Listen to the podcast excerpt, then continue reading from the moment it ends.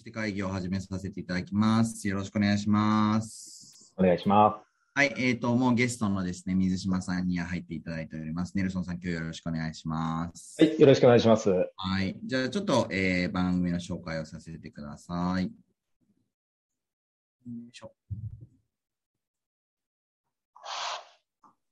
はい。えー打ち手があれば道は開けるということで、打ち手会議はですね、え私、マークが、えー著名人、専門家の皆様に日本を良くする解決手段をお伺いする30分のライブ配信企画です。今日も15時45分までお届けしますので、ぜひ皆さん聞いていただければと思います。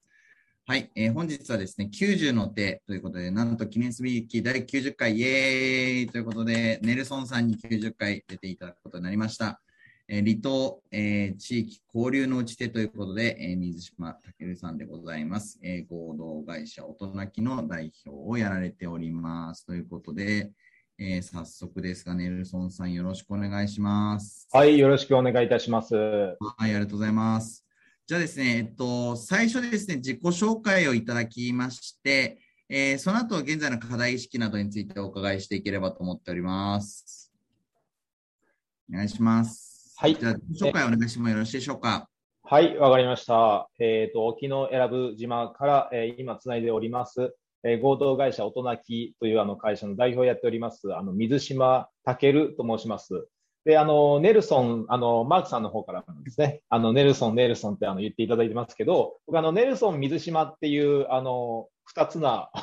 持ってまして、で、その名前で、あの、ずっと、えーライター、であの、まあ、編集者といったの情報発信の活動をしております。で、もうこれ沖永良部島でもやってることもお話ししますね、このまま。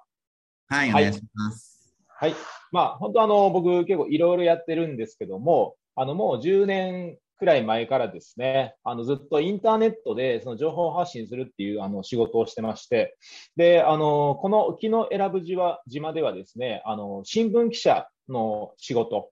をしています。で、あの、沖縄につながりがある人だったらご存知かもしれないですけど、あの、琉球新報という、まあ、沖縄の、あの、えー沖縄タイムスと琉球新報という二大新聞があるんですけど、はい。まあ琉球新報の方で、あの、通信員という形で、えー沖縄ラブの地方記者みたいな形ですかね。うんはい。そういった形で、えー新聞のあのネタを拾って、えー記事書いて。で、あとは、また、その、えーインターネットの新聞で、あの、みんなの経済新聞ネットワークっていうものがあるんですけど、あの、国内外にいろいろ支社がある、えーインターネットの、まあ、新聞で、そこであの、選ぶ、沖永良部と徳之島と与論島という、えーその3つの島で、あの、奄美群島南三島経済新聞っていうのを運営してまして、それの記者をやって、えーそうですね、インターネットで言いましたけど、インターネットと、あと新聞の、琉球新報のリアルでも、情選ぶの情報を発信してるっていう、まあ、えーいろいろやってるんですけども、まあ、今日の場に関しては、えーちょっと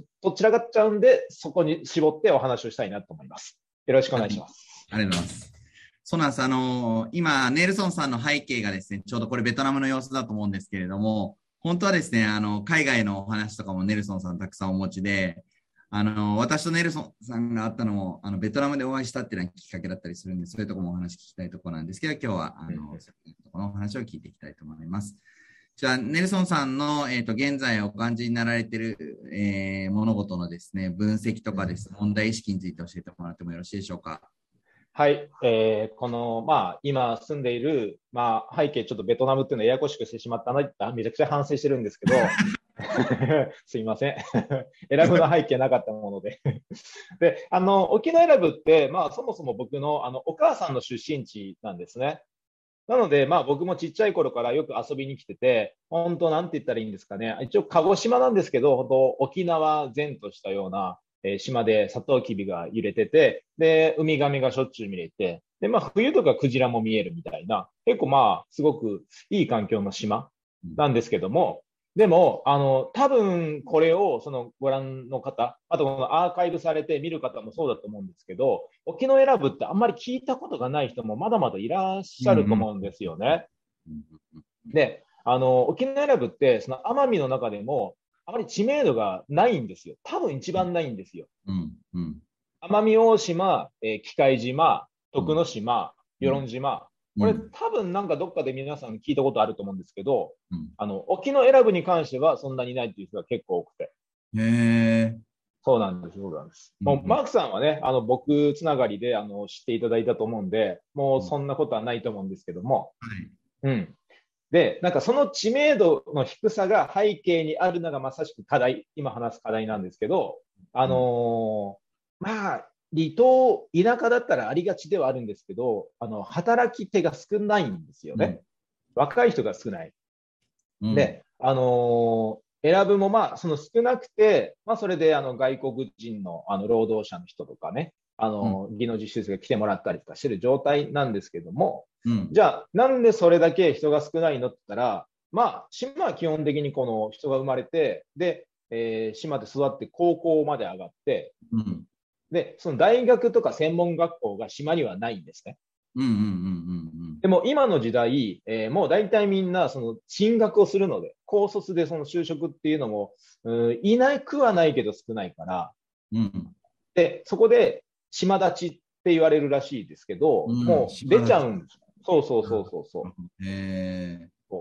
出ちゃって、あの、都会のなんか居心地がいいのか、あの、木綿のハンカチーフって歌がありましたけども、なんかあの歌詞でもね、あの、彼氏が戻ってこないみたいなのありますけども、だからそんなんで、その島に U ターン帰ってくることが、だんだんだんだんだん減ってって、で、それで、あの、島の担い手が、若い担い手が減っていくと。なでも、やっぱりその、えっ、と、結構島というか、その自分の地元が、あの、有名なところとかだったら、えーひいてはそれって、その自己肯定感にもつながっていくと思うんですよね。うん。なるほど。で、自分の出身地はすごく素敵なところだと。じゃあちょっと大人になってから帰ってみようかみたいな。っうん。ていう中なんですけど、沖縄ラブって、その他の島と比べて、その観光っていうのが全然盛んじゃなくて、ずっと。うん。うん。結構農業が盛んだったからこそ、うんあまり外への発信をしてこなかったんですよ。うん。から結果的にあまり知られてなくて、えーその若い人たちが出ていったときに、選ぶって言われてもみんな知らないし、みたいな感じで、その帰ってくるっていう気持ちがちょっとこの阻害される。っていうのがあった。中で、まあ僕はその情報発信の仕事をずっとしてたので、この新聞記者っていう立場も含めて、で、インターネットの YouTube とかでもいいんですけど、沖縄選ぶのことを外に発信するっていうことをやっている。まあこれが私のあの、になりますね。そうですね。うん。なんか、こう、課題意識から打ち手までズバッとお話しいただいあた。もう、長すぎた。すいません。うん、全然、あの、感じだと思うんですけど、皆さんなんか分かっていただけたかなと思うんですけれども、あの実際その沖永良部にですね、私も、あの、えー先日お伺いしてまいりまして、まあ、それネルソンさんきっかけで、あの、お伺いができて、すごくほ本当に魅力的な島ですね。うんうんうんうん。行ってみればすごくいい場所なんですけどね。素晴らしい場所だったんですね。で、あの、私特に民族学が好きなので、まあ、この点でもネルソンさんとはですね、いろいろ語り合えたとこあったんですけど、あの、実はその文化圏がその沖縄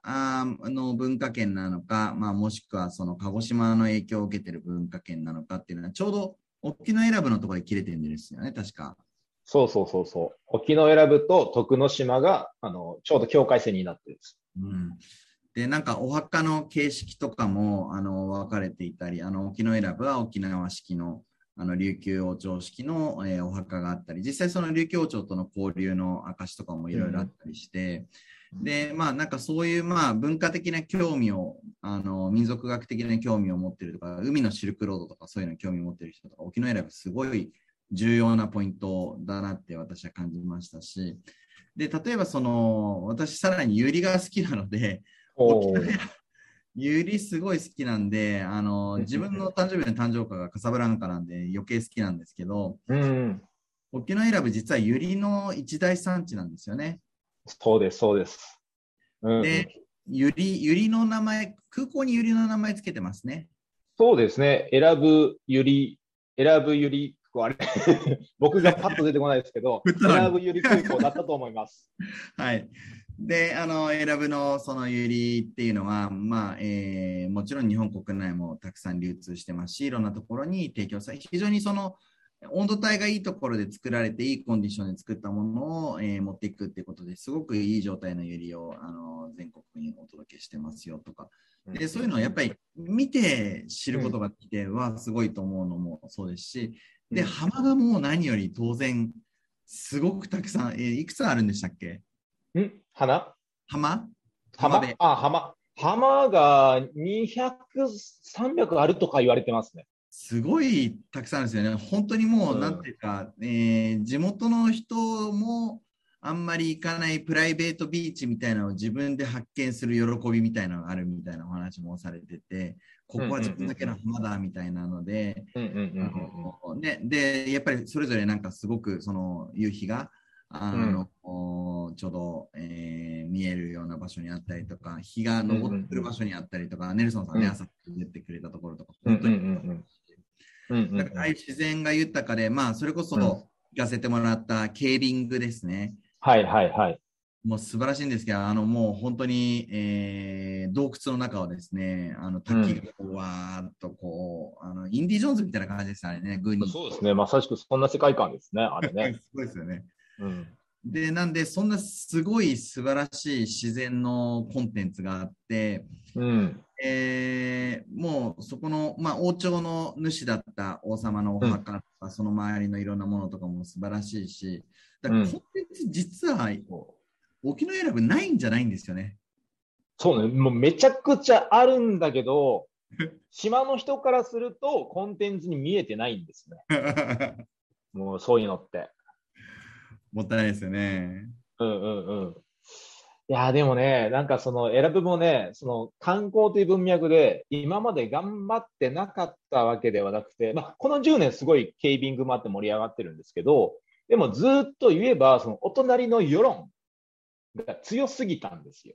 強いね。世論有名ですね、確かに。うん。世論はもう戦後からもうすぐにその沖縄が復帰される前、はい。あの、奄美が先行して復帰されたから、うん。だから世論がずっと一番最西端ですね。一番西。があって、はい、かつ海がめちゃくちゃえぐいぐらい綺麗なんで、うんうんうん、世論にダーッと人が行って、で、もう沖永良部はもうなんか、ヒーみたいな感じで、お隣はみたいな感じの、この空中というか、まあ、それはそれで農業頑張ってたんですけど、そういうのがあったんですよね。うんうん、だからもう観光なんてみたいなところがずっとあったんです。そうですよね。実際その、なんていうんですかね、あのお花も含めてですけど、うんうん、の花の販売も含めてですけど、まあ、農業、その島の中の需要を満たすだけの農業はできているし、まあえー、ももちろん島の外に対して出していくようなものも結構いろんな畜産も含めて、うん、あの武器を持っているので、実は一次産業すごく充実してたりっていうのはありますよね。うん、そうなんそうなんです。はい。だから余計外に目が向かないみたいな。そうなんですよ。だその、なんか、充実してるからこそ、その、観光っていう外への発信っていうのを怠ってたし、興味もなかったっていうのが、結果からしてその島の子供たちが大人になっても、なんかうちの島は知名度ないよなっていうのにつながっちゃってたんですよね。そういうことですよね。なので、こんだけゆ素晴らしいあの優れたコンテンツがたくさんあって、実は宣伝すれば知ってもらえる可能性もたくさんあって、うん、あのね、沖永良部ってあれがある島でしょ、これがある島でしょって全然言ってもらえる場所なんだけど、ホエールウォッチングもできるんでしょ、みたいな。宿の定食を食べる、いや、定食っていうか、朝ごはんを食べるテーブルからクジラが見えるとか、もうこれ考えられないぐらいすごい立地なわけですよね。あ確かに言われたらそうですね。僕も気づいてなかったですそう今言われて。それもそうかと思って。だから、それはすごいことだと思って、うん、普通、そのなんかね、あのカヤックなのか、船なのか乗って沖の方まで行って、ようやくそれでクジラが見えましたみたいな話なんですけど、沖縄はなんか、うん、ホテルの朝食食べてるテーブルから すごいなと思って、あのね、その頃にまた行きたいと思ってるんですけど、やっぱりそれも知られてないから、うん、ね、私みたいな人間があの外側からあの、うん、お話をさせていただいて知っていただきたいなっていうのは、今日の目的の一つでもありますし、ありがとうございます。もう感謝というか、あの皆さん本当によくしていただいて、で、いい人ばかりなんで、で、うん、えー、ネルソンさんも中も外も知ってる人なので、うんうんうんうん。役割意識としても、いや、もっと沖永良部いけるでみたいなところがあって、うんうんうん。でやっぱりそのネルソンさんこうネットでねちゃんとバズった経験とかもあのお持ちなので自分のコンテンツを発信して、まあ、ヤフーニュースとかに載ってブレイクしたって経験もお持ちの人なんで情報発信の素晴らしさみたいなのも知ってるので,、でそれを持って島の子たちに自信を持ってもらいたいということですね。いや、もうまさしくそうです。うんうんうんうん。でもなんかね、あの、まあ、今日はその僕がこの打ち手っていうことで、まあ、そのいろいろ話はもうできたらと思うんですけど、ただこの結構ね、この時期になってね、あの、選ぶがね、急になんかメディアに出始めてんですよね。もういいですね。うん。まあなんか逆に僕はちょっと埋もれてしまうみたいな感じがあるんですけど、まあ島からしたらいいですけどね。いいですね、いいですね。うん最近本当テレビで、やっぱケービングですよね。洞窟探検が、あれは日本でああいうことが経験できる場所って、もう本当皆さんぜひ沖永良部ケービングで検索してもらいたいんですけど、もうすごい絶景が、あのー地中に広がってるっていうのがあるから、すごいテレビ受けがいい。うん。そうですしかね。も、今コロナで海外にロ、海外ロケができなかったのが長かったから、なんかそういうのもあって結構選ぶにテレビが来ることが多くて、多分ね、それがすごくいいタイミング重なって、なんか最近 YouTuber、島の YouTuber の人もテレビ出てたし、おー。うん、なんか100万人ファンがいる YouTuber ですよ。はい、すごいですね。うん。あの、あ素潜り漁師マサルって言うんですけど。ああ、言ってましたね。なんか、なかなか、うんあのー会うことができない、素潜りに徹してる方という。そうなんですよ。まだ一度も会ってないんですけど。ねなんかね、そういうのがあるから、すごく今、選ぶがぐわっと来てますね。情報発信というところで。ね。だから、なんか、こう、えー去年、今年となかなかその国内でも行ける場所っていうのがいろいろこう皆さん行き尽くしちゃった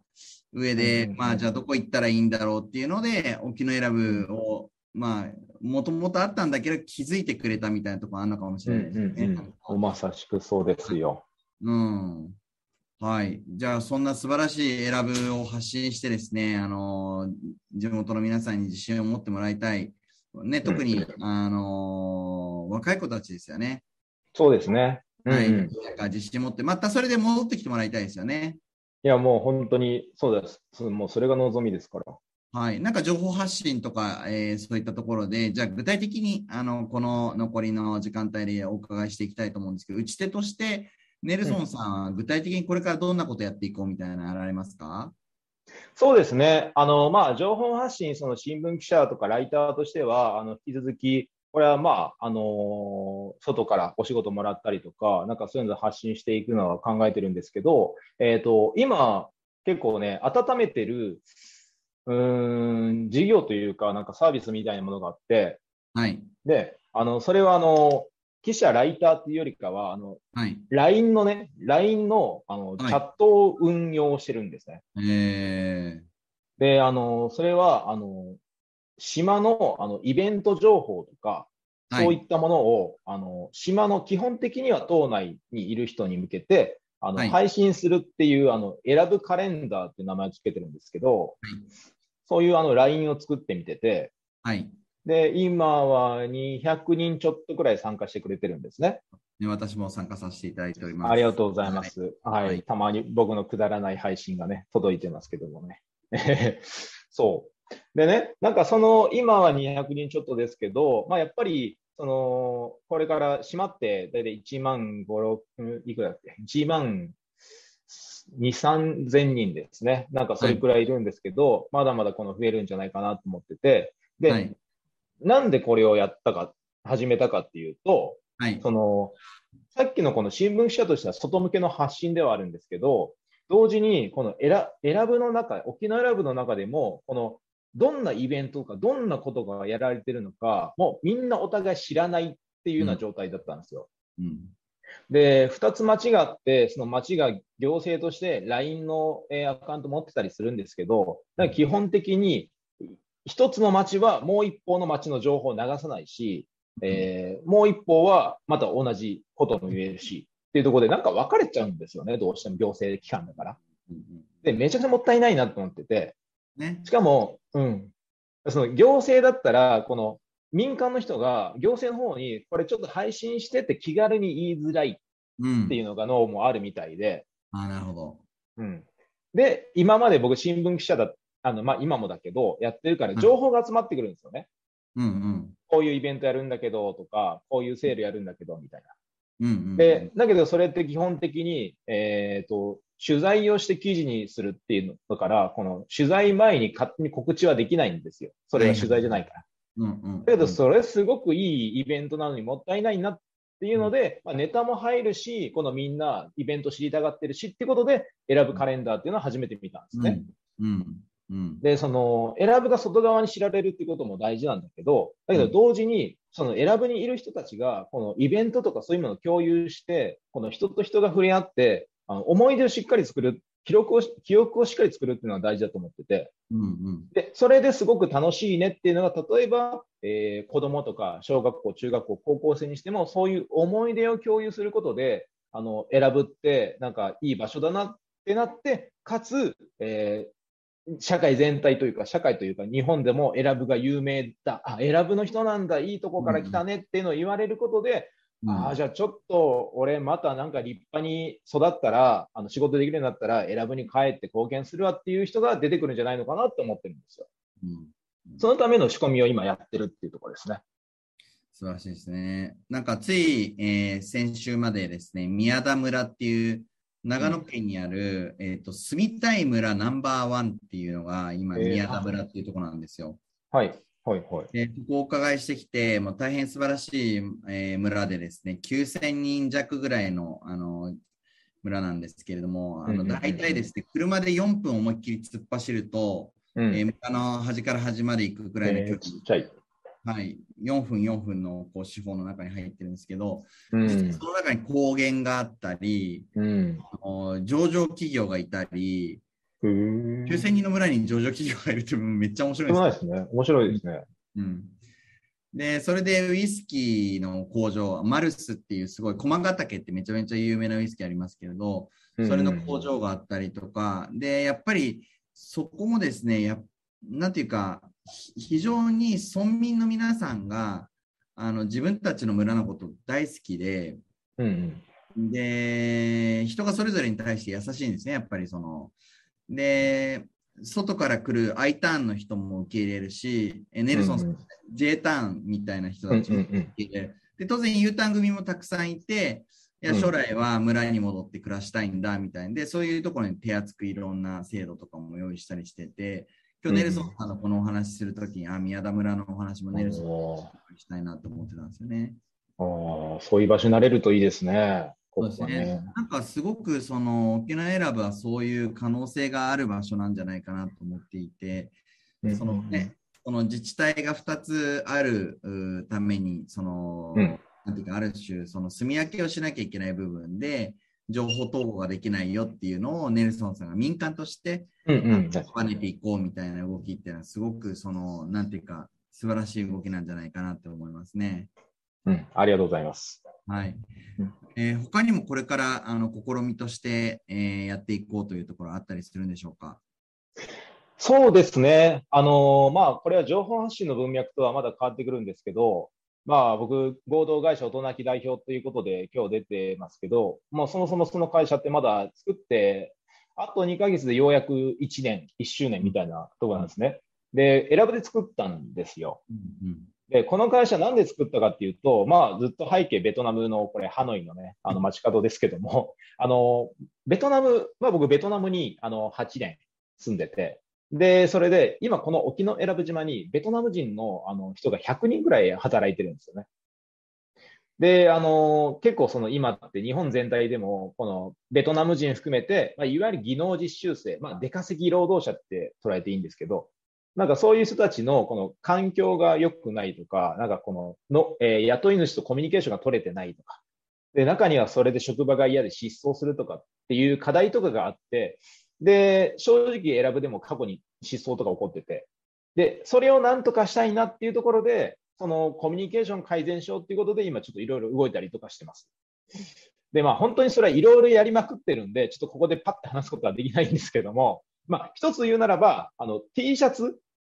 ？T シャツを作ってて、うん。それがなんかコミュニケーションのきっかけにならないかっていうことで、ちょうど今僕着てる T シャツなんですけど、はい。これね、あの、実はあの、パッと見普通におしゃれにデザイン、おしゃれって自分で言っちゃいましたけど、はいあの、デザインなんですけど、あの、ベトナム語でベトナム語少し話せますって書いてるんですよね。そうっすよね。もう中、うん、ね。もう10点ベットですね。はい。で、なんかこういう、あの、ささやかなきっかけで、ああ、なんかベトナム語少し話せるって書いてるじゃん、みたいな、それで、このベトナム人と日本人、まあ、ベトナム人じゃなくて他の国の人、もうなんかそうやって盛り上がるようなツールをいっぱい作ってこっていうことを今やってますね。うん、うん、うんうん。はい。それがもう結構僕にとって、選ぶの情報発信と並んですごく大事な活動です。そうですよね。だから、まあなんか、ベトナムの皆さんが将来帰ってきてもらうっていうことも十分あると思うので、うん技能うんうんうん実習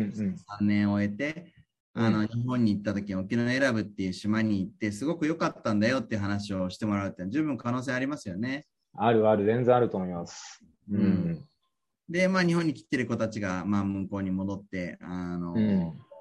立派になられて、また日本に訪問してもらうみたいなこと十分あり得ると思うので、うんうんうんうんうんでまたそのいい対応、いい待遇ができていれば、その、えーさらに若い子たちが、おじゃあ日本行ってみたいし、えー特に沖永良部ってところに行ってみたいなっていうふうに思ってもらいたいわけですよね。いや、そうです、そうです。うんうん。そうですね。でもまさしくそういうところで、あのまあ、島の若い、小学生、中学生、高校生たちも、で、まあ、それでベトナム人とか、最近インドネシア人とか中国人の方とかもいるんですけど、そういった働いてる方々がこう交流することで、あの、選ぶで一緒に遊んだっていうのが、お互いにとって、あ、選ぶっていい場所だったなっていうのにつながってくると思うんで、もうそのどっちもこのね、あの、一緒にこう楽しんで交流できないかなっていうのがもう、あの、今日のテーマとして出したあの離島の地域交流ってところですね。はい、ありがとうございます。ちょっと一瞬皆さんにですね、えー沖永良部の写真をお見せしたいと思いますが、ネルソンさん見せちゃっていいですかね？はい、もうガンガン見せてください。はい、こんな感じで私、お伺いした時に写真をみんなで撮ってきたんですけど、もうユリがこんな一面なんですね。これはあの、これはあの見せるためのユリなんですね。収穫のためのユリじゃなくてね。ああ、ですね。あの、そういう観観光用っていうか見せるためですね。はい。なので、こういう観光用のものも最近、えー用意をしてくれるようになってきてますということでした。で、ちょっとね、見せられない部分もいろいろあるんですけど、えー飛ばしまして、はい。というわけで、ケービングなんですけれども、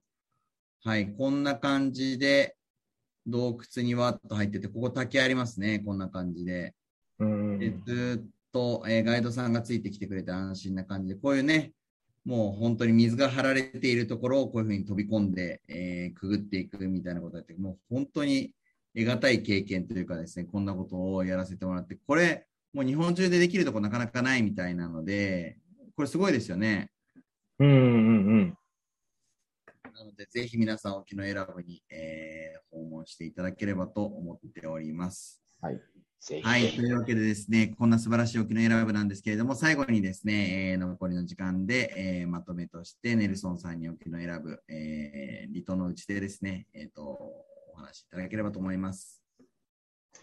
はい。えっ、と、そうですね。まあ、沖縄選ぶ、本当に素晴らしいところです。ただまあ、えっ、と、ただただ知られてないだけっていうようなところなので、まあ、そこで情報発信の仕事をしてた自分がいろいろ打ち手として、あの、できることってたくさんあるんだろうなと思います。まあ、今回このあの動画をご覧いただいた方も、その沖縄ラブにお越しいただけたら、あの、特別に私がちょっと案内したりすると思いますんで、はい。ぜひ連絡ください。まあ今日はありがとうございました。ありがとうございます。素晴らしいですね。ありがとうございます。あのですね、本当にネルソンさんは、あの、いろんな文化的な切り口とかですね、あの、えー造形が深くて、あの、いろいろ、あの、沖縄選ぶを、その、周りの文化圏から見たときにどういうふうに見えるかとかいうお話を非常に我々も、わあ、すごいですねっていうふうにうなずく部分ありまして、大変勉強になりました。あの、皆さん、打ち手会議を見ましたとコメントにつけてですね、ネルソンさんに、えー送っていただけると、えーネルソンさんが、じゃあ、えーはいえー少し、えー教えてあげようということですね。ぜひ、訪問してもらえればと思います。はい、えーというわけでですね、本日は90の手ということで、離島地域交流のうち手、えー合同会社音なき代表の水島健さん、ネルソンた、えー水島さんにお時間をいただきました。ネルソンさん、ありがとうございました。はい、ありがとうございました。はい。じゃあまたお伺いします。よろしくお願いします。はい、よろしくお願いしはい、あます。りがとうございました。はい、ではでは、失礼します。失礼します。